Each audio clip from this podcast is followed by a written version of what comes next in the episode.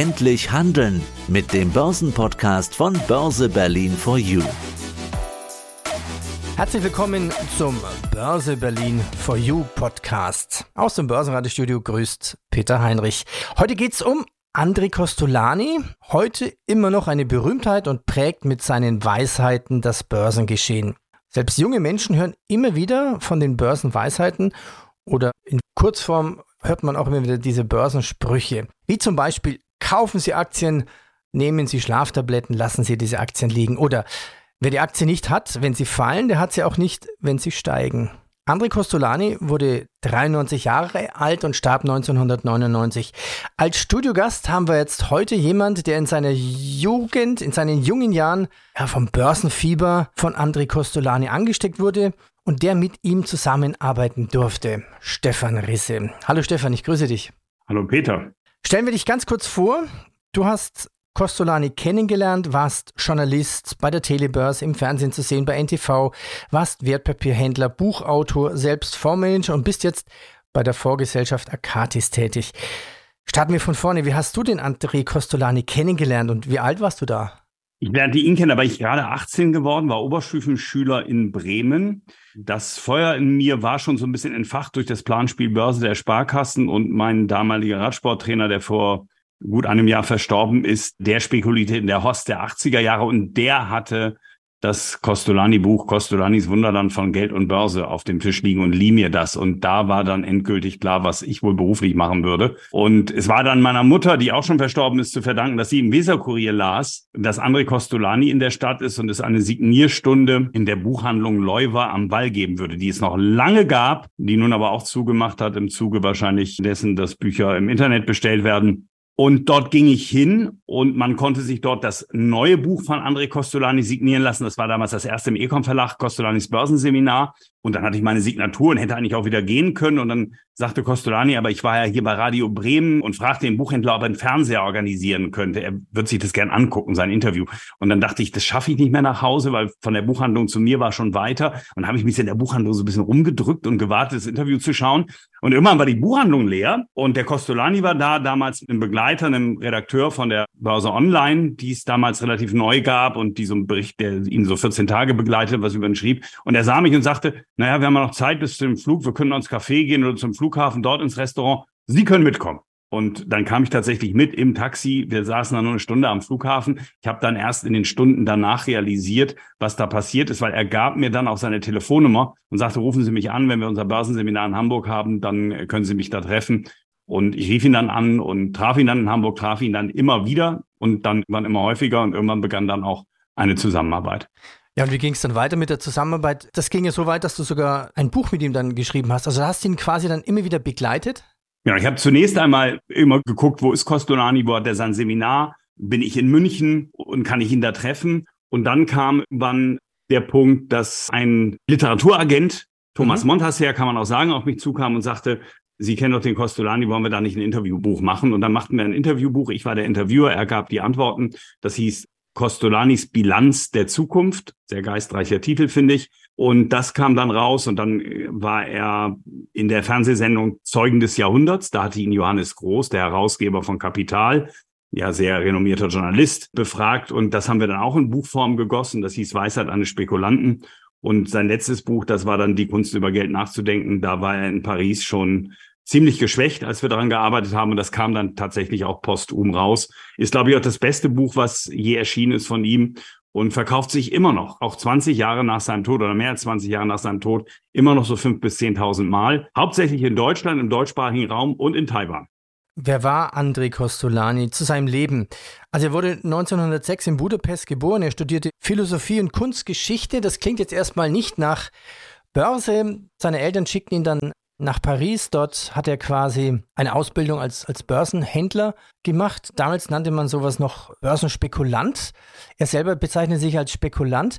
Erzähl doch mal ein bisschen was von seinem Leben. Es ging ja heiß her. Er musste dann auch von den Nazis fliehen, musste nach Amerika, kam dann wieder zurück. Was waren denn so die prägendsten Ereignisse in seinem Leben? Sicherlich dieser Umzug nach Paris. Also da war er tatsächlich Makler, Spekulant. Auf eigene Rechnung war er wahrscheinlich parallel schon damals und dann irgendwann war er nicht mehr Makler, dann war er nur noch Spekulant. Und er berichtete ja immer von seinem ersten Tag an der Pariser Börse. ein, von seinem Vater, er ist schon in großbürgerlichen Verhältnis groß geworden, die hatten eine Schnapsfabrik und sein Vater kannte halt einen Börsenmakler aus Paris und dann kam wohl jemand anders an der Pariser Börse auf ihn zu und sagte, ich habe Sie hier noch nie gesehen, junger Mann, was machen Sie? Ja, ich bin da, bin da Volontär bei dieser Firma. Ah, weil Ihr Chef ein guter Freund von mir ist, bin ich so nett und verrate Ihnen, worauf es hier an der Börse ankommt. Hier an der Börse kommt es nämlich nur auf eine Sache an, ob es mehr Dummköpfe gibt als Papiere oder mehr Papiere als Dummköpfe.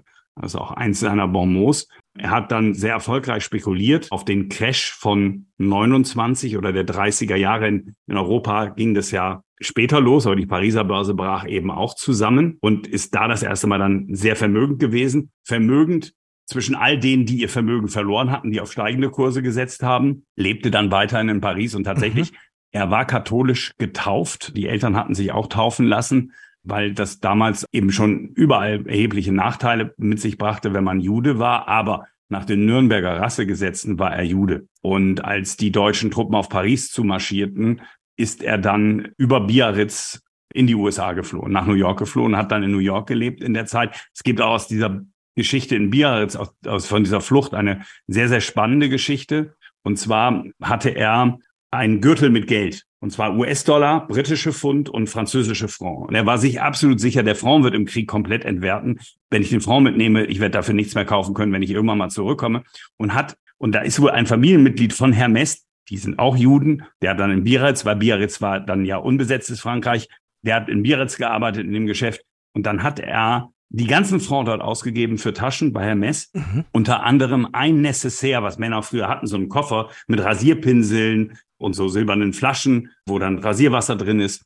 Alle anderen Taschen hat er benutzt, irgendwann verschlissen. Dieses Necessaire hat er nie benutzt und seine Witwe hat mir das irgendwann vererbt. Das ist in meinem Besitz. Es ging dann nach New York. Er hatte dann eine Ex-Freundin von Charlie Chaplin als Freundin, hat da auch spekuliert. Er sagt, er hatte sogar mal einen Sitz erworben an der Chicagoer Terminbörse. Der hat also mit allem gehandelt. Und als dann der Krieg zu Ende war und Frankreich wieder einigermaßen aufgebaut, wobei Paris ist ja nie bombardiert worden, aber als die Dinge in Europa wieder geregelt waren, ging er dann eben in seine ja schon von ihm geliebteste Stadt Paris zurück. Und irgendwann gab es dann ein Buch in Frankreich, das hieß Syllabours Mete Conté, wenn die Börse mir erzählen könnte. Und das ist in Deutschland dann veröffentlicht worden unter dem Titel Das ist die Börse. Und gleichzeitig gab es Kontakt wahrscheinlich aufgrund dieses Buches zu Kapital. Und dann wurde er Kolumnist bei Kapital ab 1965. Und so wurde er in Deutschland bekannt. Und er stellte eben auch fest, die Franzosen sind ja eh so eine Elitengesellschaft. Er sprach halt einen brutal harten ungarischen Akzent, wenn er Französisch sprach. Und er stellte fest, dass er in Deutschland mehr Fuß fassen kann als Börsenexperte, weil die Franzosen waren immer schon relativ börsenaffin, die haben ihre eigenen. Die Deutschen hatten niemanden. Hier war er der Einzige. Er hatte eine deutschsprachige Gouvernante. Ja, ich, ich, ich, wollte dich gerade fragen, er sprach ja wunderbar Deutsch. Genau, und zwar die Miss Sophie aus Bamberg, die war die Gouvernante dort im Haushalt der Costolanis und deswegen konnte er eben auch so gut Deutsch sprechen und konnte dann in Deutsch eine Karriere als Börsenexperte machen. Und man muss ja wirklich sagen, bevor dann so das Privatfernsehen kam, Heiko Thieme, mit dem du ja so viel machst, der war dann so, würde ich sagen, wirklich der Nächste, der so ein bisschen Prominenz in den Medien hatte, so Ende der 90er Jahre mhm. oder so Mitte der 90er Jahre. Aber bis dahin gab es ja nur einen einzigen, den überhaupt Leute kannten, und das war André Costolani. Was war er eigentlich für ein Mensch? Welche Charaktereigenschaften würdest du hm. ihm geben? Man sagt ihm, war ziemlich humorvoll. War er streng? War er auch mal wütend? Hat er mal auf den Tisch geklopft? Hat er gern mal einen gebechert? Erzähl doch mal ein bisschen. Also der war ein Mensch. Der war der Ungar, der hinter dir in die Drehtür reingeht und vor dir wieder rauskommt. Also ein Schlawiner schlechthin im Privatleben. Ich will da in einem Podcast so viel nicht ausweiten, aber es war interessant, was sich nach seinem Tode da alles noch öffnete an, an Dingen, die man nicht so wusste. Also der hat wirklich das Leben gelebt, war ein großer Musikliebhaber, hat die Meistersinger von Nürnberg, von Wagner über 100 Mal gesehen, hat Richard Strauss persönlich gekannt.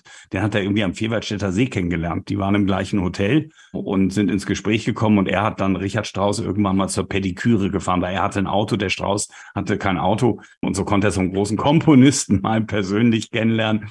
Und er war auch ein politischer Mensch. Er konnte auch sehr aufbrausend sein. Er sagte also in früheren Zeiten, hat er es auch geschafft, einen Telefonhörer an der Tischkante kaputt zu schlagen. Also er konnte durchaus auch sehr aufbrausend sein.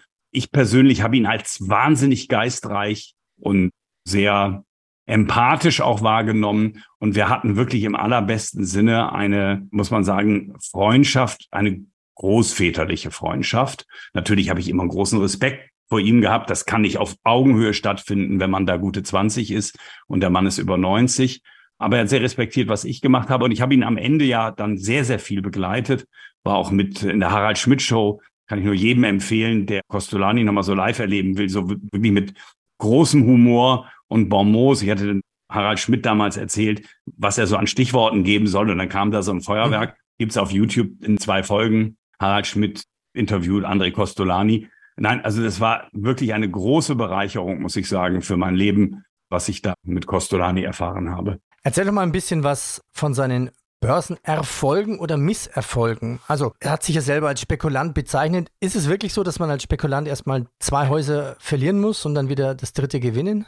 Wie heißt der Satz bei ihm? An der Börse gemachtes Geld ist Schmerzensgeld. Zuerst kommen die Schmerzen, dann kommt das Geld. Das ist auch bei ihm so gewesen. Das nächste Bonmot ist, Spekulant darf sich nur derjenige nennen, der mindestens zweimal pleite war, hat er immer gesagt. Also der ist wirklich Spekulant, Vollblutspekulant gewesen. Der hat sicherlich auch verloren und er sagt, er war pleite und in Schulden versunken, dass er an Selbstmord schon auch gedacht hat, dass es auch sowas gab.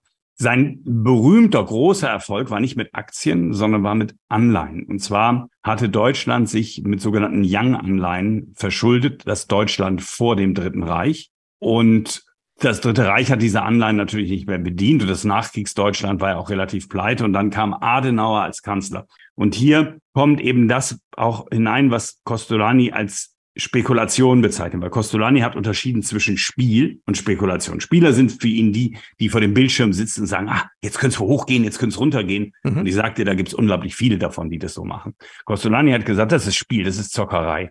Ich habe immer eine Überlegung, ein Kalkül gehabt dahinter. Und sein Kalkül war, dass Adenauer diese Anleihen alle irgendwann bedienen wird, wenn Deutschland diese wirtschaftliche Potenz wieder bekommen wird. Und das war auch seine Überzeugung, dass Deutschland wieder aufblühen wird. Und sein großes Glück war dann, Adenauer hat tatsächlich diese Anleihen alle zurückbezahlt, aber die in Franc, er hatte in Franc begebene, in, in Pfund begebene, in Dollar begebene, glaube ich auch. Und die in Franc begebene hat Adenauer aber eben nicht einfach so zurückgezahlt, sondern Adenauer hat gesagt, ich kann nicht den Briten gute britische Pfund, den Amerikanern gute US-Dollar zurückzahlen und den Französen schlechte Franc, weil der Franc sich, wie er erwartet hatte, im Krieg total abgewertet hatte.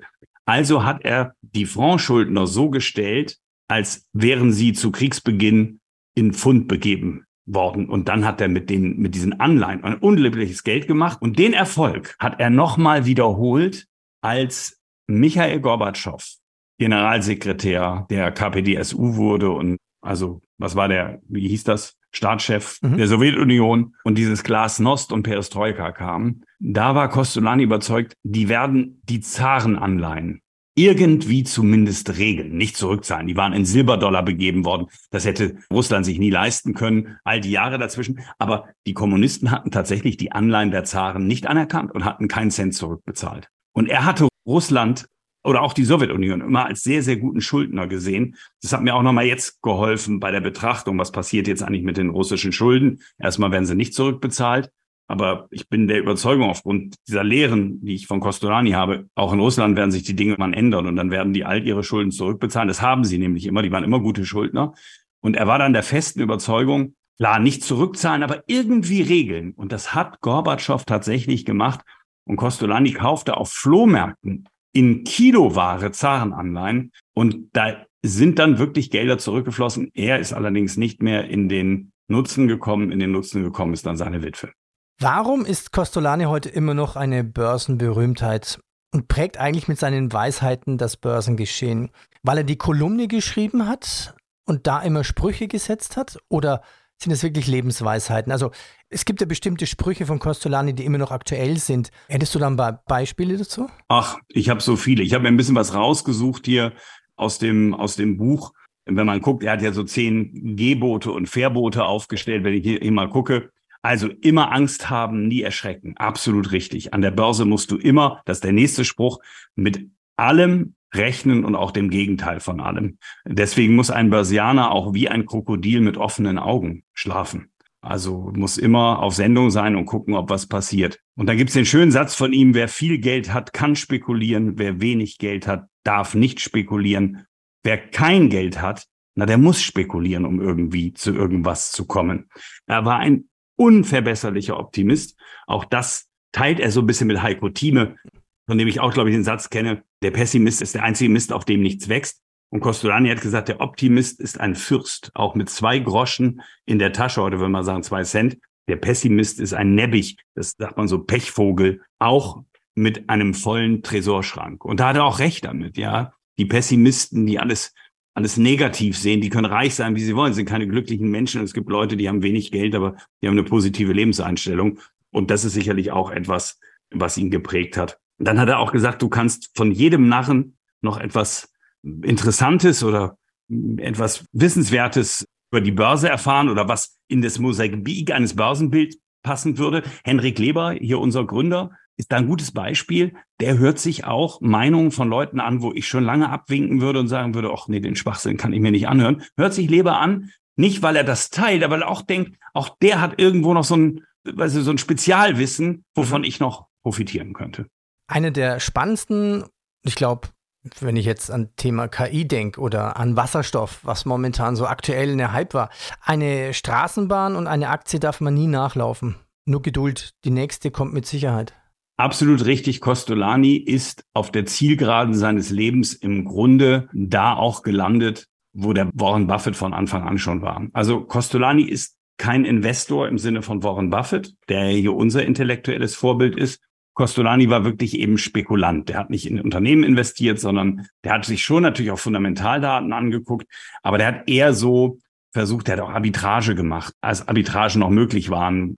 Gibt ja die Geschichte, dass die Arbitrage zwischen, zwischen verschiedenen Ländern, dass Spekulanten dann Telefonistinnen bestochen haben, dass sie die schnellste Leitung zwischen London und Paris bekommen. Und es gibt auch Geschichten, dass manche Spekulanten dann diese Telefonistin am Ende geheiratet haben, weil die den, ne, du kennst ja die Bilder aus dem Fernsehen, wo die diese Leitung mhm, durchstecken. Und wenn du da schneller bist und weißt jetzt, wie der Dollar in London steht, als die Kollegen, dann konnte man da noch viel machen. Heute sind das diese High-Frequency-Trader, wo es um tausendstel Sekunden wahrscheinlich geht. Also der hat mit allem gehandelt, mit Baumwolle und allem gehandelt, wo er irgendwo gesehen hat, da gibt es eine Differenz, da sind jetzt Aktien einer Branche gelaufen, jetzt müssten eigentlich die anderen auch kommen. Und wir kennen ja alle sein berühmtestes Bonmot, obwohl er das jetzt gar nicht so als Credo für immer ausgegeben hat. Man kann es aber als Credo für immer ausgeben. Diese Geschichte, kaufen Sie eine Palette von guten Aktien, von Blue Chips. Gehen Sie in die Apotheke, kaufen Sie Schlafmittel, nehmen Sie die Schlafmittel ein und schlafen Sie und schlafen Sie zehn Jahre und dann werden Sie positive Überraschungen erleben. Der Buffett sagt ja nichts anderes. Der sagt ja auch, wenn wir in Unternehmen investieren, dann eigentlich für Lebenszeit, aber mindestens zehn oder zwanzig Jahre. Da ist Costolani am Ende auch hingekommen, weil durch seinen Sitz an der Chicagoer Terminbörse hat er auch gesagt, da hat er auch rumgehandelt mit Terminkontrakten und allem hin und her. Am Ende sagt außer Spesen nichts gewesen. Also auch bei ihm waren viel so die langfristigen Anlagen in Aktien dann sehr erfolgreich. Ein Spruch, den habe ich mir auch jetzt markiert. Die Börse reagiert gerade mal so 10% auf Fakten. Alles andere ist Psychologie. Gilt das immer noch? Das gilt sicherlich immer noch. Er hat ja auch gesagt, die Börse reagiert oft wie ein Alkoholiker.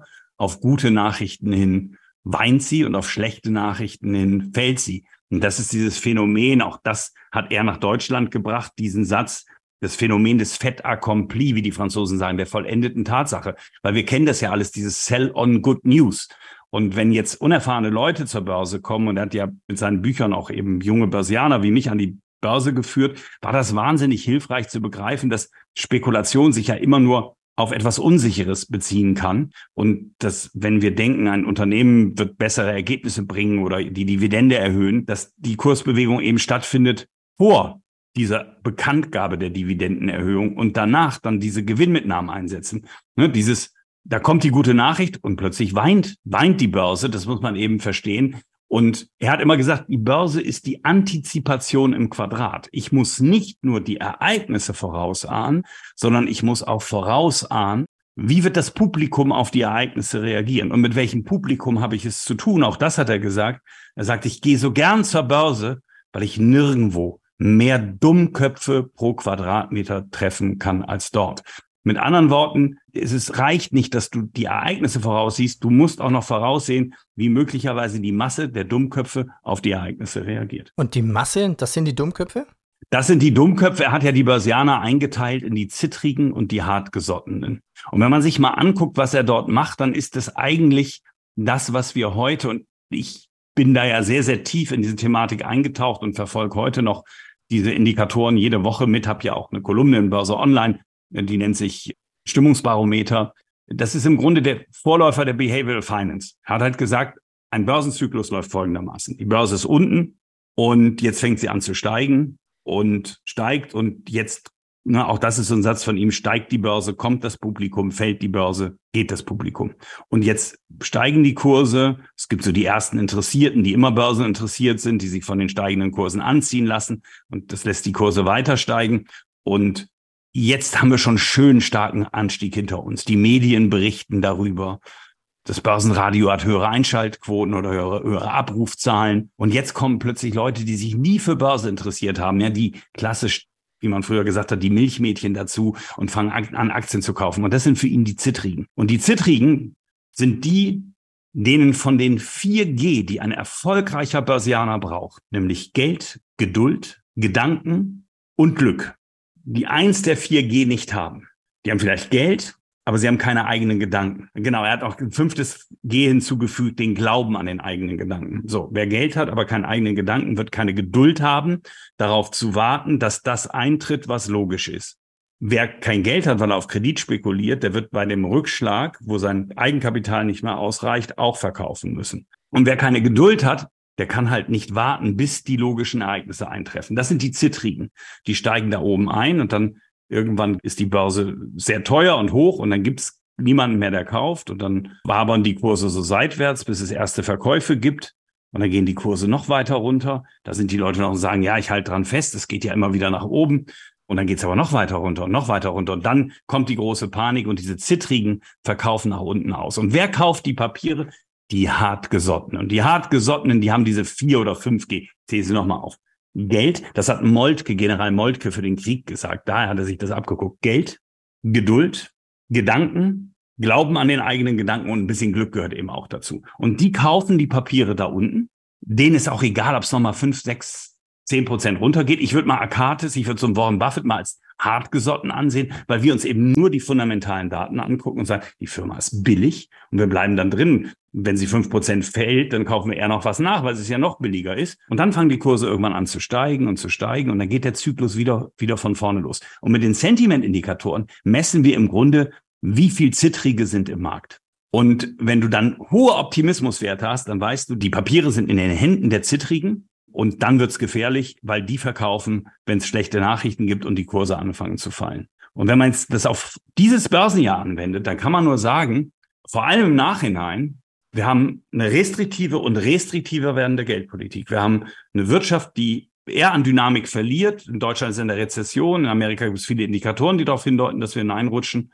Aber die Kurse sind im ersten Halbjahr deutlich gestiegen, was uns zeigt, und die Stimmungsindikatoren zum Jahreswechsel waren auch genau so, dass sie es angezeigt haben, die Papiere sind in den Händen der Hartgesottenen.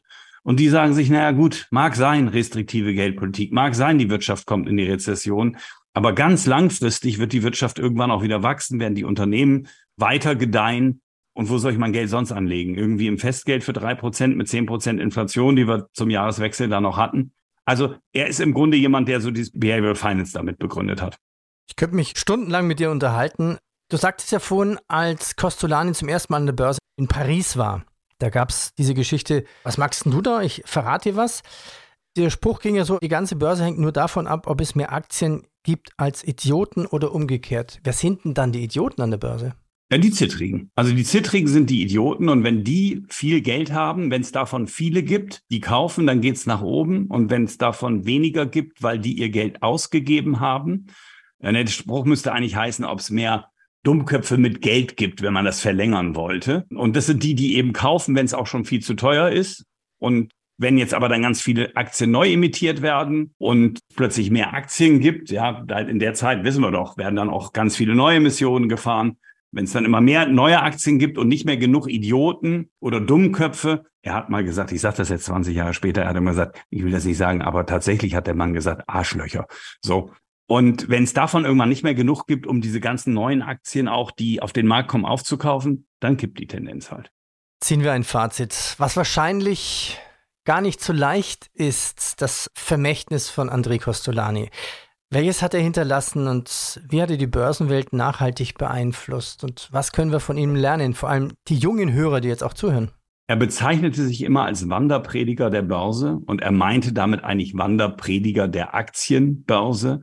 Er ist eben auch schon jemand gewesen, der absolut ein Plädoyer für die Aktienanlage abgegeben hat. Und zwar nicht für die Aktienspekulation.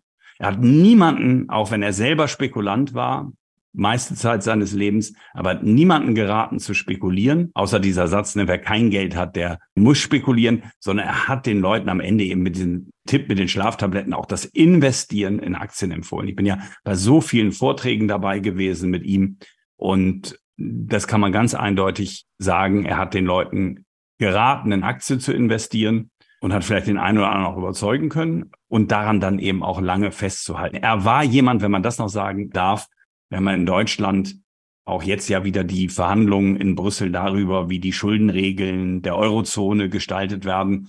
Er war immer eher jemand für eine lockere Geldpolitik. Also er wäre immer ein Freund von Mario Draghi gewesen mit seinem Satz whatever it takes, muss man ganz eindeutig sagen, weil er auch da gesagt hat, ist am Ende nur Geld, hat Geschichte erzählt von einem jungen Mann, der von einem Selfmade-Unternehmer zur Uni geschickt wird und der studiert dann da Betriebswirtschaft und dann kommt er zurück ins väterliche Unternehmen und guckt sich die Bücher an und sagt, Vater, wir müssen sprechen. Ich habe in die Bücher geguckt.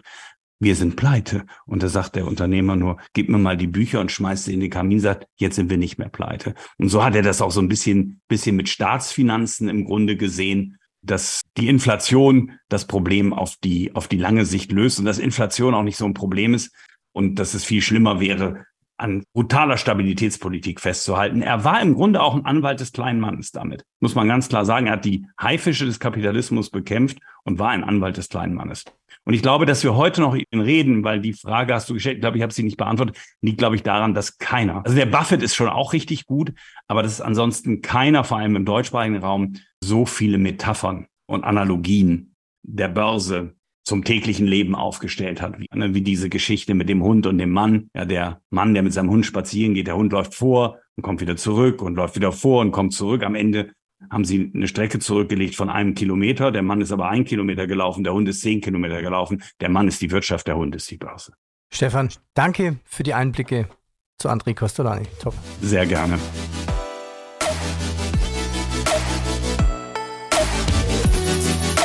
Das war der Börse Berlin for You Podcast.